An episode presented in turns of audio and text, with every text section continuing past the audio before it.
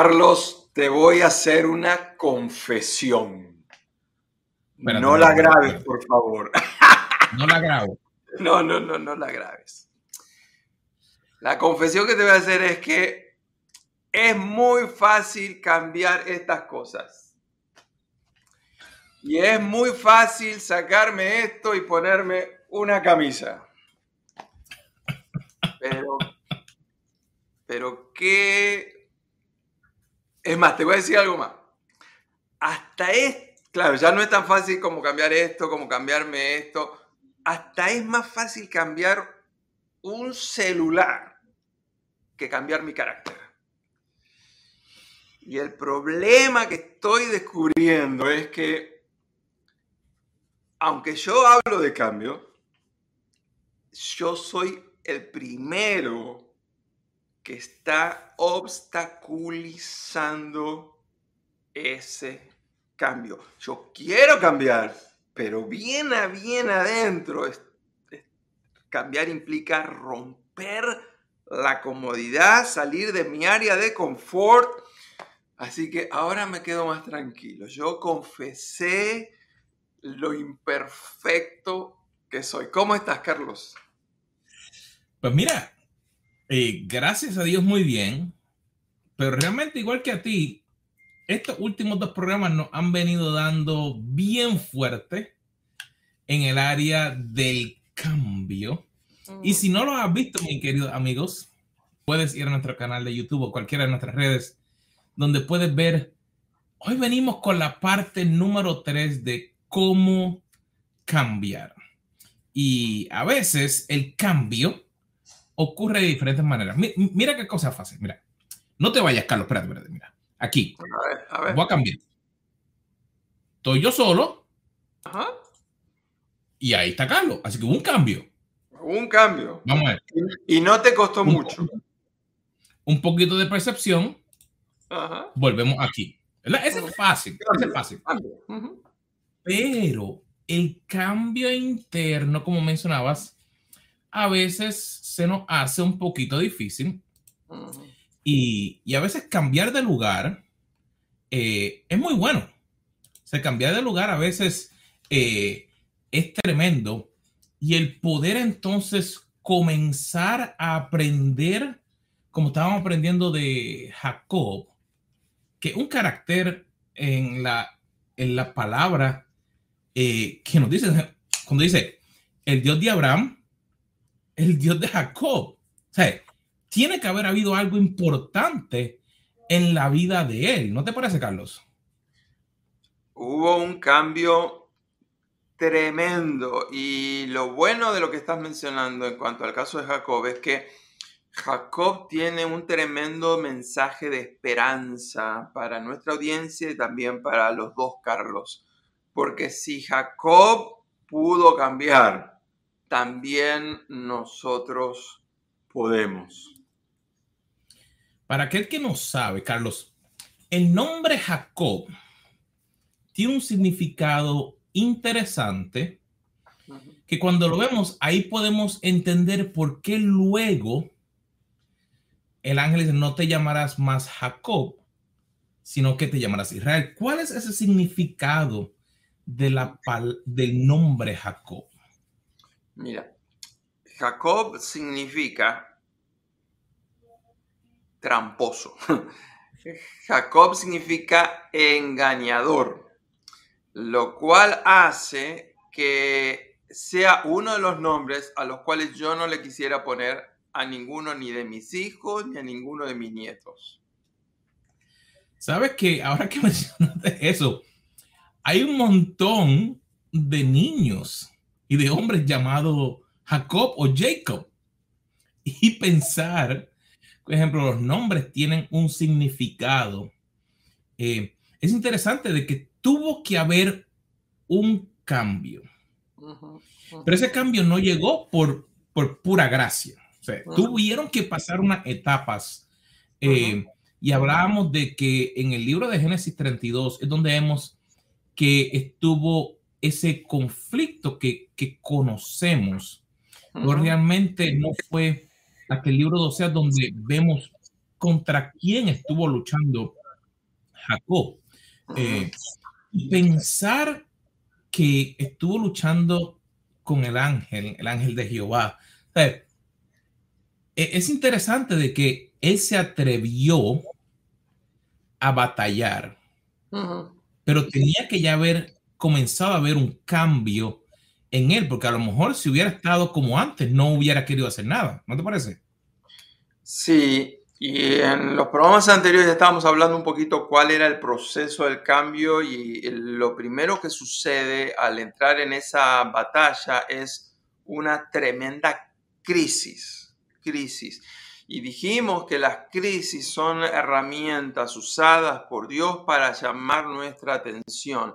No es hasta que entramos en la crisis que nosotros tomamos un nivel de conciencia de que algo no está bien y de que algo tiene que cambiar. Así que yo creo que uno tiene que aprender en la vida, eh, en vez de frustrarse por la crisis, tenemos que aprender a abrazar la crisis, porque la crisis es una herramienta para sacar lo mejor de nosotros y para sacar también lo malo, ponerlo en la basura para que nuestro ser sea transformado en una mejor versión. Así que crisis era el primer paso para cambiar. Y después estuvimos hablando de que hay un segundo paso y es que la crisis da lugar a un nuevo nivel de compromiso.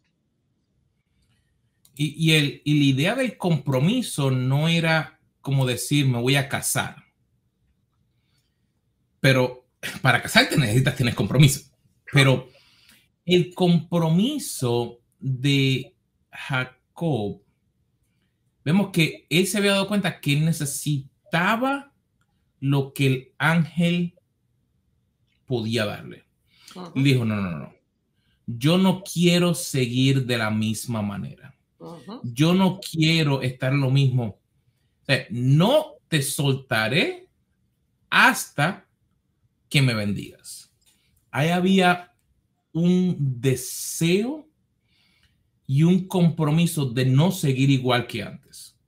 Y pienso en que eh, a veces no mencionamos mucho eso, pero es necesario para nosotros, digamos como seres humanos, poder tener compromiso en lo que hacemos, en nuestras relaciones, en nuestra familia, en nuestra vida espiritual, porque si no, van a llegar momentos difíciles, como la crisis.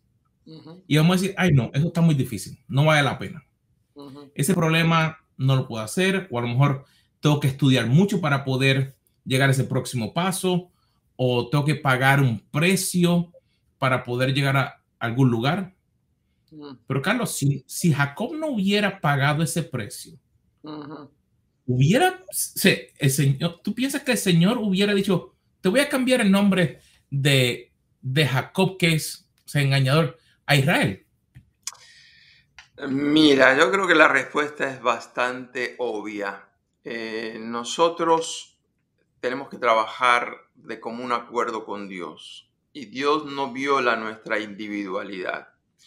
Así que Dios quiere hacer ciertas cosas con nosotros, pero nosotros tenemos que estar abiertos a que Él trabaje, nos transforme, nos En el caso, dijimos que la crisis es la oportunidad para que Dios llame nuestra atención. El segundo paso es el compromiso y el compromiso se tiene que manifestar en un nivel de perseverancia, es decir, en medio de la crisis, del dolor porque tiene la cadera dislocada, él se aferra al ángel y dice, no te voy a ir. Es más, si tú te vas al cielo, me vas a llevar a mí colgando. Y, me parece a mí que ese nivel de compromiso es el que está preparando el terreno en nuestro corazón para cambiar. Y el problema es que hay mucha gente que no llega a experimentar el cambio porque afloja, porque abandona demasiado pronto. Así que queremos animarte, si estás en medio de la crisis, aférrate a la perseverancia, al compromiso. Recuerda lo que dijimos en el programa anterior, y esto es clave, es que Dios no cambia las cosas instantáneamente en la gran mayoría de los casos, porque Él está probando nuestro corazón a ver si estamos comprometidos, si estamos dispuestos a perseverar.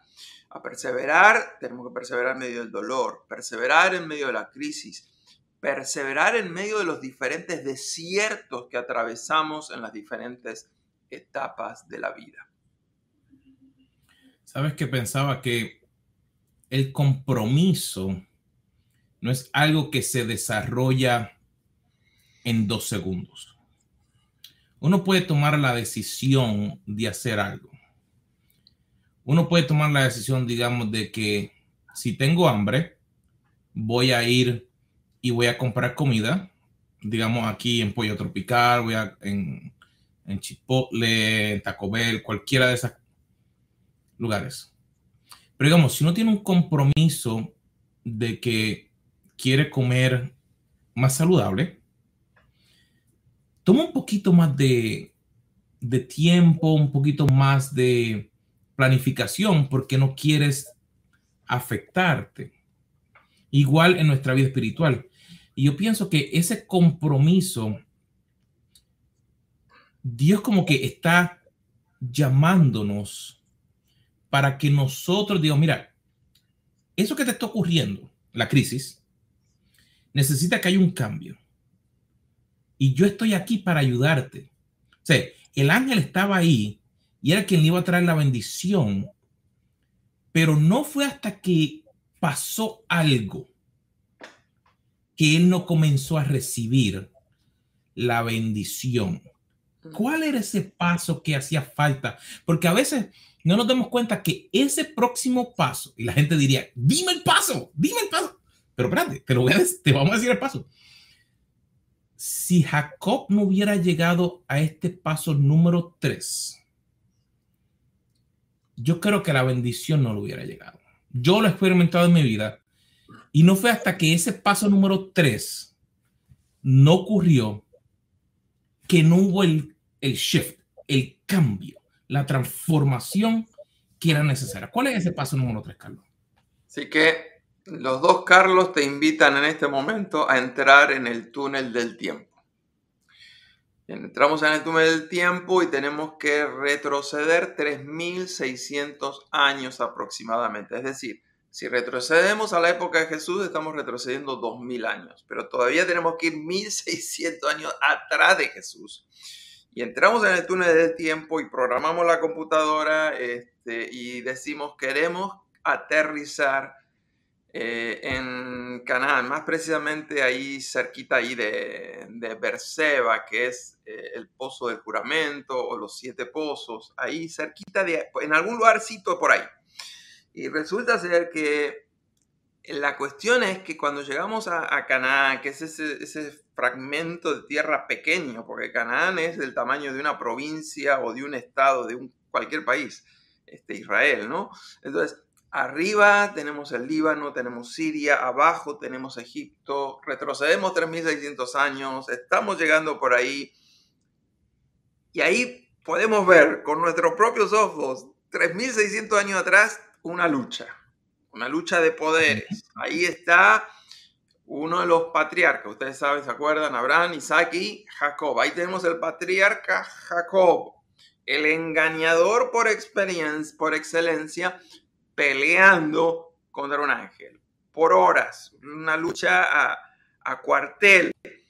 El ángel dice, estoy cansado ya de, luchar con este hombre, me voy a ir le toca la cadera, lo disloca y Jacob con cadera dislocada y todo se aferra, le dice, no te dejo si no me bendices. Y el ángel entonces le dice, la gran pregunta que provoca el cambio es, ¿cuál es tu nombre? Y yo me imagino que, que esa pregunta caló hondísimo en la vida de él, porque a Jacob no le gustaba decir su nombre por el significado de su nombre, que era engañador, que era tramposo. Y entonces este, esto que está originando, produciendo, removiendo, sacudiendo a Jacob, es que él atraviesa la crisis, se había comprometido y no deja al ángel y entra en, en la confesión. Al decir su nombre, él tiene que hacer una gran confesión. Él tiene que reconocer quién es él. Y a mí me parece que es hora de que tú y yo, querido amigo, dejemos de poner tantas excusas y podamos enfrentarnos cara a cara con Dios en primer lugar, pero cara a cara con nosotros mismos, reconociendo quiénes somos, que no somos tan buenos como creemos que somos, que no somos tan maravillosos como creemos que somos, no somos tan amorosos, acá se celebra en muchos lugares el Día del Amor, no somos tan amorosos ni tan románticos como creemos que somos, somos lo que somos y tenemos que enfrentarnos con esa realidad. Sabes que pensando en mi nombre, una vez le había buscado el significado y ayer vi un video que me estuve riendo muchísimo porque decía, eh, ¿cómo se diría un carro perdido en español? Y cuando vienen y dicen Carlos, de carro perdido. No, pero ese no es el significado de mi nombre. El significado de mi nombre es varonil. Y nunca lo había buscado hasta ese momento. Y, y pensando en el significado del nombre, mm. Dios quería realmente que hubiera ese cambio dentro de Jacob, que cuando confesamos el punto donde estamos, era el primer paso para el poder ir a donde él tenía que ir, para el poder comenzar la transformación que Dios tenía el plan. Por ejemplo, yo poniéndome a pensar, Dios iba a crear una nación y él sabía todos los puntos de las personas, todas las cosas que iban a ocurrir, pero tocaba de Jacob tomar la decisión de aceptar quien él era para que hubiera el shift, el cambio, para que de ahí pudiera sacarle el chip, como, como yo siempre digo, esa programación que ya venía de antes, por ejemplo, a lo mejor por tantos años, a la que le llamaban tramposo, tramposo, tramposo. Y ahora, espérate, no, va a haber algo diferente y yo pienso que en nuestras vidas hay veces que tenemos que pelear para recibir esa bendición. Y corrígeme si estoy incorrecto. Luego de ese momento es cuando Jacob cambia y comienza entonces la renovación y que el pueblo comienza, si, si podemos ver el inicio de esa conexión nuevamente con su hermano ocurrió después de eso. Y entonces él como persona empezó a mudar, a transformarse. es donde nosotros tenemos que llegar para poder recibir la transformación que necesitamos. Hasta que no nos enfrentamos con el monstruo que tenemos, hasta que no reconocemos quiénes somos, las deficiencias de nuestro carácter, eh, los altibajos de nuestras emociones. No estamos listos para el cambio, pero esa confesión, reconocer quién somos, porque la batalla está aquí. Normalmente nosotros somos los campeones de las excusas. Tenemos una excusa para todo porque la excusa lo que pretende es justificar nuestra debilidad, nuestros errores. No, no es mi culpa. La culpa es de la crianza que me dieron. No es mi culpa. La culpa la tiene mamá, la tiene papá, la tiene el tío, el abuelo. La culpa la tiene el, jefe mío que es insoportable.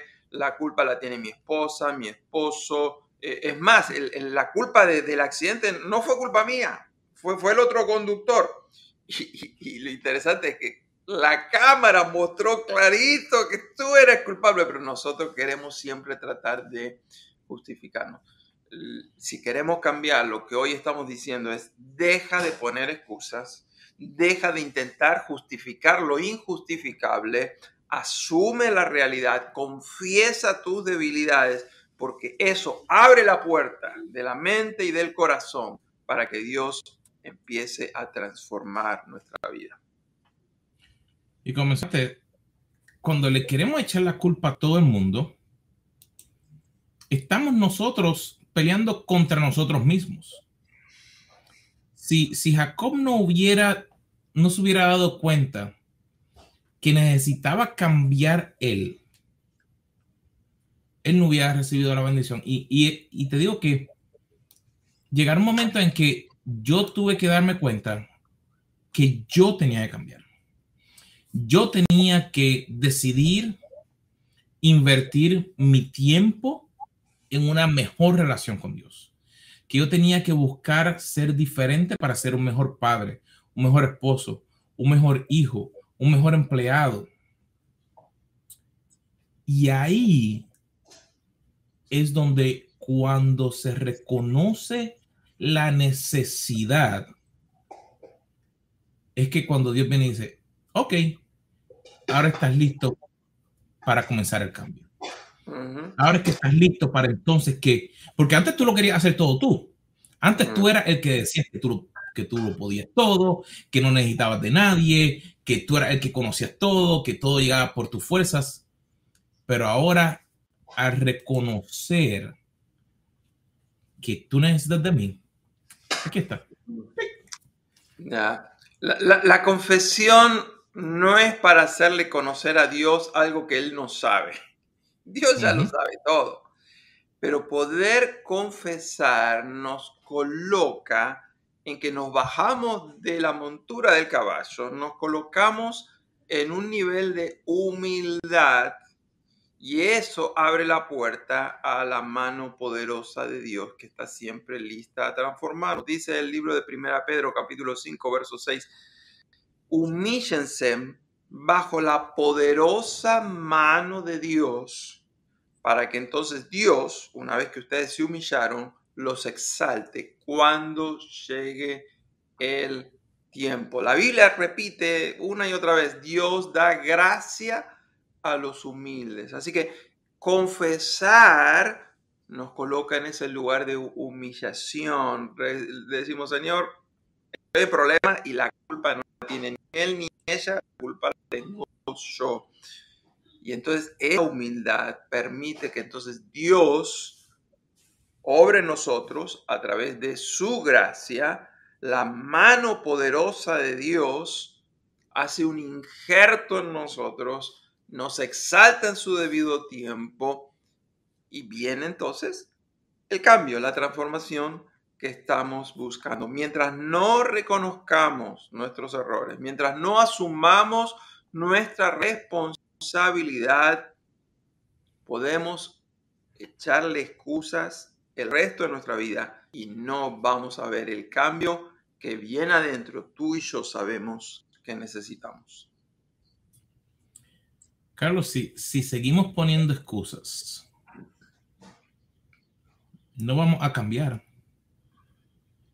Si, si seguimos dándole la misma excusa que, que, hemos dado por años, no, pero es que el gobierno es el problema, mm. mi familia es el problema, yo te diría que puede que hayan situaciones externas y siempre las van a ver, que pueden tratar de afectarnos. Mm. Y uso la palabra tratar porque si vemos, hay un sinnúmero de historias de gente que está en la misma situación que han tomado otras opciones. Estaba leyendo una historia como hace una semana o dos de, dos hermanos, los cuales habían tenido una, una niñez difícil por cambio en la familia, por diferentes cosas. Uno, cuando creció, se enfocó en que no quería hacer o hacer los mismos errores que había visto en su familia. Así que estudió, eh, se graduó, desarrolló empresas y, tuvo éxito. Al contrario, hubo otro que cuando le preguntaron dijo, pero es que lo que yo vi fue solo problemas. Y hice lo mismo que Así que, habiendo las mismas situaciones, la crisis lo que hace es que nos va a probar. Y esa crisis puede transformarnos y nosotros tenemos que decidir, yo quiero quedarme ahí o yo quiero no quedarme en el lugar. yo quiero poder salir hacia adelante en vez de quedarme en el mismo lugar. Cuando yo tomo la decisión y se la traigo a Dios, es como cuando Jacob, él tuvo que tomar una decisión de batallar. Porque yo me imagino tener un ángel al frente. Lo podemos pensar que tenía alita o podemos pensar que no tenía alita. O sea, tenía alguien al frente. Y él decide, no, ahí no está mi bendición. Tú no te vas de aquí hasta que tú no me bendigas. No, no, no, espérate. Ahí tuvo que haber como un jamaqueo interno, yo diría. Un, un, un, un challenge, es ese reto de no, no, yo tengo, tiene que haber algo, porque lo que yo necesito, lo veo que está ahí, mm. para él poder lograrlo. Eh, si no, no hubiera podido entonces llegar al, al, al último punto. Y, te diría que es el, el, la enseñanza, nosotros necesitamos poder cambiar para poder recibir lo que Dios tiene para nosotros. Si no, yo te diría que nos vamos a quedar esperando en, en así, uh, esperando que llegue. Eh, tienes toda la razón, Carlos. Así que eh, estamos ya cerrando el programa. Eh, dos cositas. La primera es, recuerda el proceso. Entraste en crisis, eso significa que hay oportunidad para el cambio que tanto necesitas confirma la crisis, úsala para comprometerte en ese proceso de desierto, de dolor, de angustia, pensando en que vas a sacar lo mejor de esa crisis. Eh, como dice el famoso libro de uno de nuestros mentores, el doctor John Maxwell, dice, a veces se gana y a veces, en vez de decir se pierde, él clausuró el se pierde, dice, y a veces se aprende. Así que usa la crisis como escuela para tu aprendizaje. Comprométete. Voy a superarla. Pero tercero, confiesa. Confiesa honestamente delante de Dios y a ti mismo. Tú sabes quién tú eres. Reconócelo. Deja de poner excusas. Eso era lo primero, el resumen final. Crisis, compromiso, confesión. Lo segundo es que tenemos una gran sorpresa, ¿no es verdad, Carlos? Eh, ¿La digo o no la digo? ¿La digo o no, la digo? No, ¿La digo no, la digo? ¿No? ¿O sí? ¿Sí o no? No, la semana que viene te tienes que conectar. Ok. Para esa sorpresa. Yo también. Pero, y tú también. Tú tienes que conectar también. Eh, tenemos mucha gente que nos ha preguntado de cuando hablamos de nuestro viaje a Israel Tienes aquí al ladito eh, la información que te puedes conectar. Ya vamos de diciembre 4 al 13 de este año, del 2023. Así que suscríbete para que puedas recibir la información. Eh, te vamos a estar enviando cómo te puedes ya registrar para que puedas hacer tu pago, para que puedas comenzar a hacerlo paso a paso y todas las cositas. Hay cositas bien interesantes.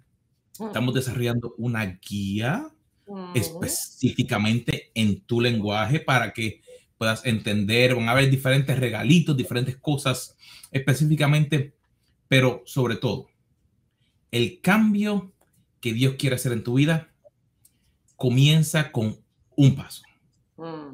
Si todavía no has dado ese paso, de realmente darte cuenta de que a lo mejor has estado aguantado o aguantada y no has entregado tu vida completamente a Él, hoy puede ser el momento de que puedes entregarle tu vida a Él para que Él haga el cambio en tu vida. Así que, mi hermano, me queda poquito café. Mira, cinco gotas. Así que ha sido de sumo placer el verte nuevamente. Y nos esperamos aquí la próxima semana en Café. Con los Carlos.